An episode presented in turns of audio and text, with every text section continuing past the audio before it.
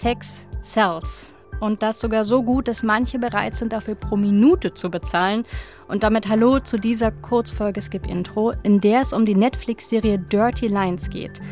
In der gründen zwei Brüder aus Amsterdam die erste Sex-Hotline Europas. Und ja, Netflix und Sex, das hat schon sehr oft sehr gut geklappt, sogar mit einem neuer aufklärerischen Ansatz. Ich denke natürlich an Sex Education und so ein ganz kleines bisschen davon hat auch Dirty Lines.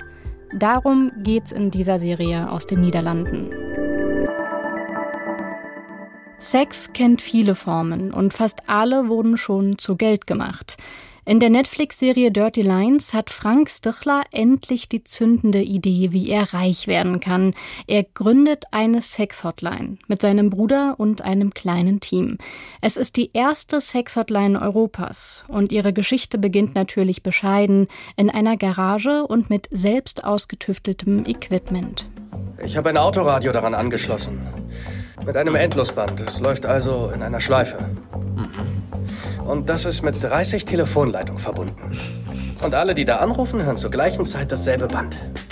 Das funktioniert. So gut, dass das Unternehmen wächst und wächst, was Probleme mit sich bringt. Schnell leistet sich der neureiche Frank neben Luxusgütern auch zahlreiche Eskapaden.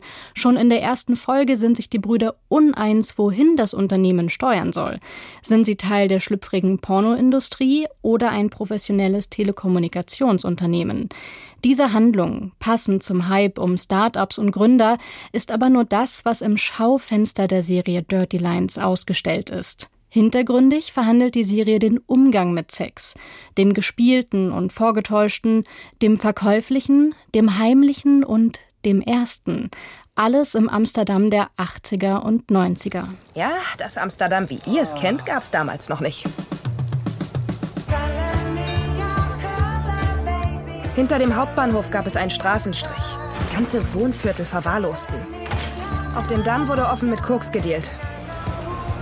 Und wenn man keine Wohnung fand, besetzte man ein Haus. Tja, bis der Eigentümer ein Räumungskommando schickte, um die Besetzer mit Schlagstöcken zu vertreiben.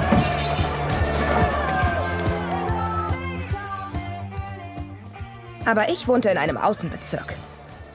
Lichtjahre weg vom Ort des Geschehens. Erzählt wird diese Geschichte von einer jungen Studentin, der Hauptfigur Mali Salomon. Ein zeitgemäßer Kniff.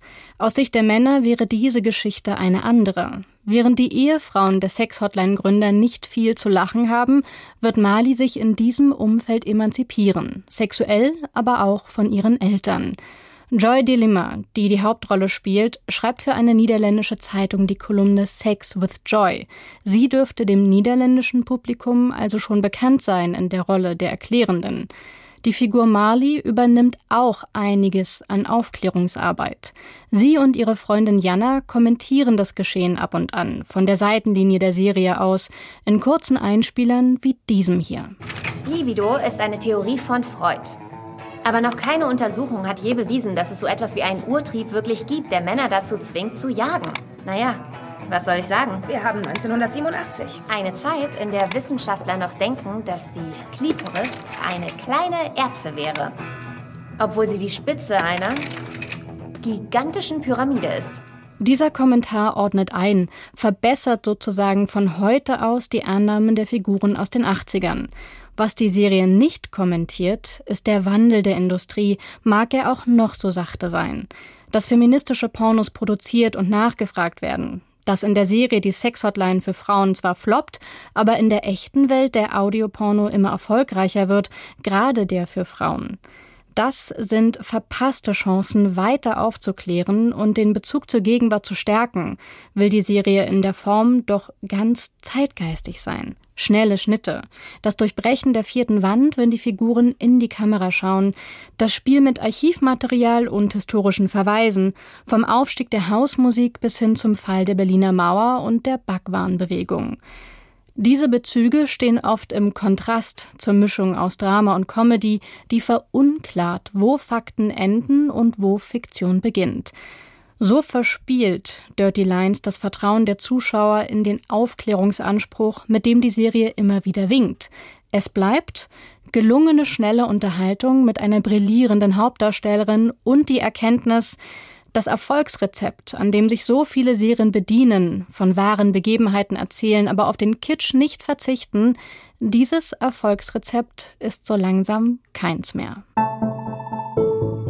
Ob es eine zweite Staffel von der niederländischen Netflix-Serie Dirty Lines geben wird, das war noch nicht klar, als ich diese Folge für euch aufgenommen habe.